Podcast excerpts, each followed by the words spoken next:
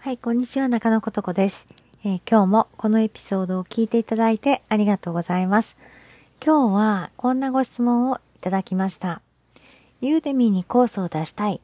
でも、競合が強い。ベストセラーコースがすでにある。これ大丈夫？ということです。結論からお話しします。大丈夫です。競合が強い、えー競合が強いというか、競合が多いとか、ベストセラーがあるというのは、需要があるという証です。で、あの、誰も出してないところをブルーオーシャンって勘違いする人がいますけれども、えそれは需要がないということの場合もあるんですね。で、もうすでに、えっ、と、競合がたくさんいて、売れていて、ベストセラーコースもあるというのは、そこに需要があるという証です。で、プラス、そのベストセラーって、ね、皆さんついてみるとわかるんですけど、あれずっとついてるわけじゃないんですね。私もこの間剥がれたものがあります。ついたり剥がれたり、えーっと、そのいろんなデータを総合してベストセラーっていうタグがつくので、今月ついてたけど来月剥がれるとか、来月剥がれるけど再来月またつくとか、そういうふうにこう動的なものなんですね。だから今ベストセラーのコースがあったとして、で、その講師の方には申し訳ないけれども、あなたが作ったコースの方が、えーいろんなスコアが良かったら、その講師のベストセラータグが剥がれて、あなたのコースにベストセラータグがつくということが起こり得ます。私も多い時はベストセラーのタグが3つ4つついたことはあるかもしれないけれども、あの、あんまりその、なんていうかな、ずっと売れ続けるっていうの難しくて、えー競合も増えてくるし、難しくて、えーどんどんどんどん剥がれ落ちていったりします。だから、あんまり気にする必要はないです。というのが結論なんですね。で、ここからここから少し、あの、細かい話をしていきます。で、オンラインコースビジネス、私なんでこんなに好きなのかなと思うと、勉強するの多分好きなんですよね。っていうと、なんか、いや、俺は勉強はちょっととか、いや、私そんな別にあの、勉強したくないですっていうふうにドン引きされるかもしれないけれども、知らないことがたくさんあって、それを、なんていうのかな、知っていくことができるって、ものすごい楽しいことだと思うんですね。できないことができるようになるっていうのも楽しいけれども、知らないことが世界にたくさんある。で、それを知っている人たちがいて、教えてくれる、勉強することができるってすごく楽しいことだと思っています。で、オンラインコースビジネスって、その物理的なものがほとんど、うん、いらないので、えー私は、えっ、と、昨日も今日も英語系のオンラインコース買ったし、えっ、と、無料の、なんだろう、チャレンジにも参加したし、というふうに、まあちょっとオタクなところがあるんですけれども、えーあ、それ知りたかった、買います、みたいなことで、えーすぐに手に入る。それが、アメリカのどこの州であろうと、イギリスの人であろうと、えーカナダの人が売っていようと、日本から買うことができてすぐにアクセスができるというのが、わなんていい時代なんだろうと思うんですよね。で、面白いのが、この全く同じ内容を扱っても必ず違いが出るというのが、このオンラインコースであり、デジタルコンテンツのすごく興味深いところだと思います。講師の個性が必ず出るんですね。で、全く同じ内容ってどれくらい全く同じ内容かっていうと、例えば、私は、えっ、と、画面構成、えースライド動画なので、顔を出さないんですね。基本的に顔を出さないです。だけど、その画面構成であるとか、スライドデザイン、それから話し方、説明のやり方。たったこれだけでも、講師によって、同じ台本使って、おんまあ台本というか台本作る作らないもあるんだけれども、全く同じ内容を伝えたとしても、絶対に講師の個性が出るんですね。スライドのデザイン全く同じってことはありえないし、画面構成も全く同じってことはありえない。だから同じハウツーを伝えるとしても、講師の個性が絶対に出ます。全く同じってありえないですよね。A さんと B さんが、じゃあ、えっ、ー、と、私のコースの中で一番売れたワードプレスの、えー、構築の仕方っていうコースがあるんですけど、同じ、えー、アウトラインで作ってくださいっていう風に作ってもらった A さんと B さんがいたとして、画面構成もスライドデザインも使う色も話し方も説明方法も全部一緒です。ってなることは、まずありえないし、そうなったとしてもなお講師の個性で出るんですよね。これはオンラインコースいろんなものを受講していくと、ものすごくよくわかると思います。で、これがイメージできない人は、受講したりない。受講している数が圧倒的に少ない。経験数が少ない。だから、作るイメージがちょっと湧きづらいというところだと思います。で、ここからが面白いんですけど、有益な内容、すごく言ってくれてるんだけど、同じ有益な内容を A さんと B さんが出しています。だけど、なんとなくこっちが好きっていうのが出るんですね。それは講師の個性があるから、その、優劣とか、いい悪いとか、正しい間違ってるとかではなくて、なんとなくこっちが好きというのが生まれる。これがオンラインコースの非常にユニークな点だと思います。学校の先生でもいましたよね。あの、正しく教えてくれる先生が好きっていう人もいれば、そういう生徒もいれば、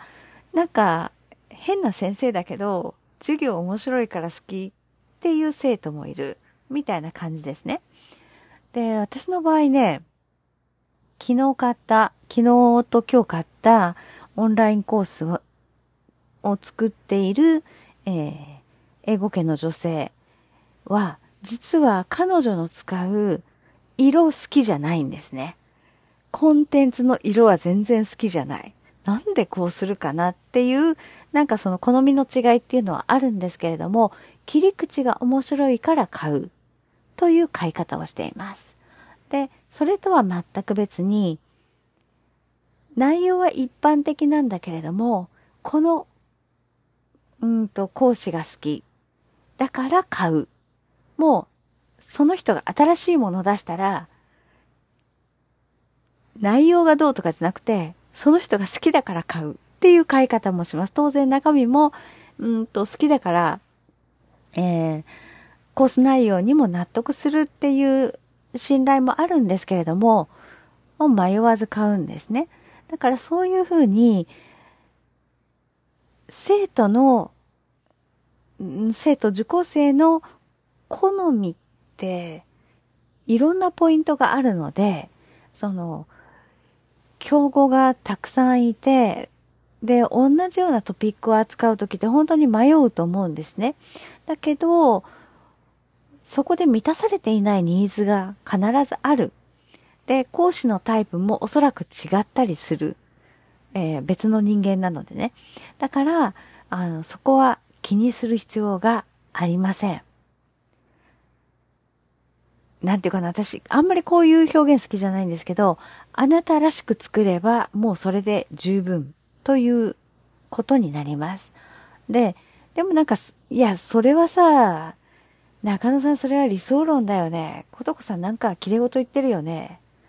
あなた7000人受講生がいるからそんなこと言えるんでしょって思われると思うので、もう私も0人から始まってるんだけど、えー、ポイントを一つお教えします。それは、 Udemy のベストセラーコースのレビューを、えー、レビュー星1から星5までありますけど、それ全部くまなく見てください。これ私実際に私の Udemy Fast Track というコースの、えっ、ー、と、サポートグループの中で、えー、動画でレクチャーをさせていただいたんですけれども、えっ、ー、と、レビューはこういうレビューがあるよね。きっとこの講師はこういう傾向があるよね。で、ここが満たされてないよねっていうようなことが分かってきます。で、ベストセラーコースの、うん、ベストセラーコースになるっていうことは受講生が一定数以上いるということも一つの要素になるので、まあ、受講生数が多いコースが多いんですね。そうすると、レビューの数も、うんと、山田道尊さんの、えー、調査によると、受講生の2割がレビューを、えー、つけているっていう条件をクリアしないとベストセラーコースにはちょっとなりづらそうだというお話がありました。すごい具体的ですよね。で私参考にしているんですけれども、えー、たくさん受講生がいて、そのうちの2割の人がレビューをしていると、まあ星だけのレビューの人もいるでしょうけれども、何かコメントを書いている人がいるはずです。それを全部見ていってください。一定の傾向が見えてきます。で、そのレビューを見ていって、まず受講生がここが良かった、このコースすごくこれが良かったって満足しているところ、いいところは真似をしてください。メモしておいて真似をします。そして、ここも一定の傾向が出るんですけど、受講生の不満点が書かれているレビューもあります。それもメモしてください。で、そこを、その穴、まあ、言えばその穴ですよね。コースの穴なので、それを塞ぐコースを作ればいいということになりますよね。なので、えっ、ー、と、ベストセラーコースのレビュー、まあ、ベストセラーに限らず、競合のコース、全部買ってほしいんですけれども、まずレビューを見て、レビューを見るだけでも、その購入前の検討のためにあのレビューシステムがあるわけで、ユーデミーはレビューの透明性ってものすごく大事にしてるんですね。アマゾンとか楽天みたいになんかこう、いろんな操作をされるようになっては、マーケットプレイスの信頼性が落ちてしまうので、えー、ユーデミのレビューシステムすごい厳格です。なので、ちょっと話それますけれども、えー100、200、300って超えるようなコースを受講しているユーデミのヘビーユーザー、えー、特に私よりも先輩のユーデミ講師の方からも言われたんですけれども、もうたくさんコースを受講して、たくさんレビューをつけていると、ある時点から自分のレビューは反映されなくなる。出なくなってしまう。で、それは、うんと、ユーデミのそのフィルターにかかって、スパムフィルターにかかって、まあ、スパムと判定されてしまいやすくなるバグがあるんだろうねっていうことを言っています。これは想像なので、えー、ユーデミの公式見解ではないんですけれども、私のレビューももうどなたにつけても、えー、表に表示されることはないし、講師の目に触れることすらないっていうふうになっています。まあそれぐらい厳格に、えっ、ー、と、なんだろう、桜レビューみたいなのが載らないようにユーデミは努力をしている。なので、えー、変な、変なレビューというか、不正のレビューは載らないようになっています。だからこそ参考になるということなんですね。なので、受講生が満足しているところは真似をする。で、受講生が不満を言っているところで、あ、そこは自分がカバーできるなと思うところを、えー、カバーするようにコースを作っていくというふうにすると、えー、そのコースを超える、そのコースで満たされなかったニーズを満たすコースを作ることができるというのが一つのポイントです。で、コース作りって正解はないです。いろんな講師がいて、いろんな受講生がいます。いろんなニーズがあります。だから、いい悪いではない。で、正解はないし、いい悪いではない。で、あなたの好み、あなた自身がいいと思うやり方でコースを作っていけばいいと私は思っています。もうその講師の個性が出れば出るほど私はもう楽しくてたまらないんですね。で、人によって本当に好みがあって、えっ、と、スライドが好き、スライドのコースが好きという人もいれば、顔出しで講師が喋っているコースの方が好きだという人もいます。あるいはその、えー、ミックスが好きだという人もいるし、顔出しのコースが好きだけれども、スライドの1枚や2枚はないと嫌だとか、いろんなこのグラデーションがあるんですね。だから、スライドにしなきゃいけないのか、顔出しにしなきゃいけないのかっていう二択でもないんです。それから、こんな好みもあります。いかにも先生らしい研修講師です。みたいなプロ感のある講師のコースが好きだという人もいれば、ざっくばらんな人例えば本当に一歩先行く先輩っていうのが私は好きなんですけど、一歩先行く先輩が、えー、っと、あんまり飾らないで、えー、こうしたらこうなるんだよねって、こうしたらこう失敗するんだよね、みたいな感じで、えー、自分が習得したことを教えてくれる、みたいなのが好きだという人もいて、すごく分かれるんですよね。だから、うんと、全員を満足させることはできないし、え全員に好かれることもできない。い、それはもう、皆さん承知の上だと思います。あなたも分かっている。頭では分かっている。だけど、まあ、嫌われたくないし、いい評価つきたいですよね。ベストセラーもついた方が嬉しい。だけど、うんと、しょうがないんですよね。なんかこれ、恋愛とかとも同じだと思うんだけど、私のこと、私がすごく好きなんです、好きなんですって言っても、相手の気持ち変えることってできないじゃないですか。もう中野なんか嫌だよって思ってる人に、あの、振り向いてもらおうっていうのってすごく難しいですよね。で、だから自分がコントロールできることだけをコントロールしていく。だから、うんと、コースを出して、ネガティブなレビューがつくこともあります。だけど、直せることだったら次のコースで直せばいいし、うん、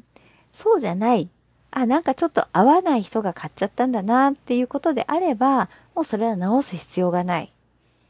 と私は思っています。だから、完璧な先生になる必要もないし、みんなに好かれる先生になる必要もない。で、正しいコースを作ろうと思う必要もないし、えー、競合に勝つか負けるかとかいう視点で、えー、考える必要もない。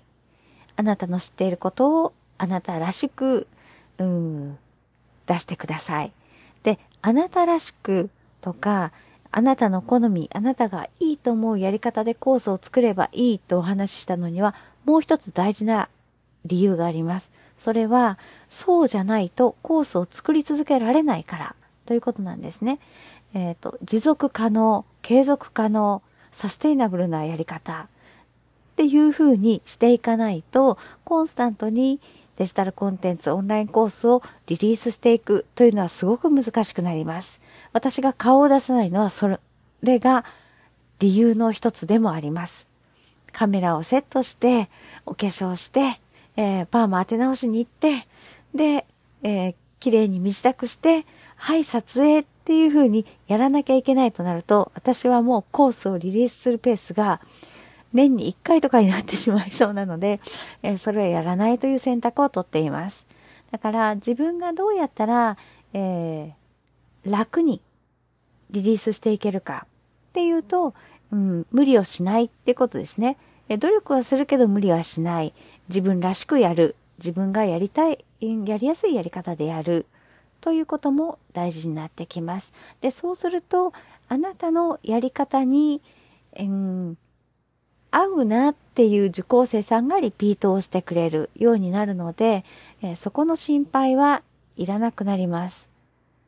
ということで、えー、ユーデミーにコースを出したいけれども、競合が強いベストセラーコースがすでにたくさんある。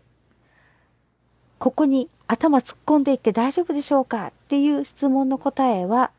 大丈夫です。むしろ積極的に突っ込んでいきましょうというのが私の答えです。そして、えー、このエピソードを公開する頃には、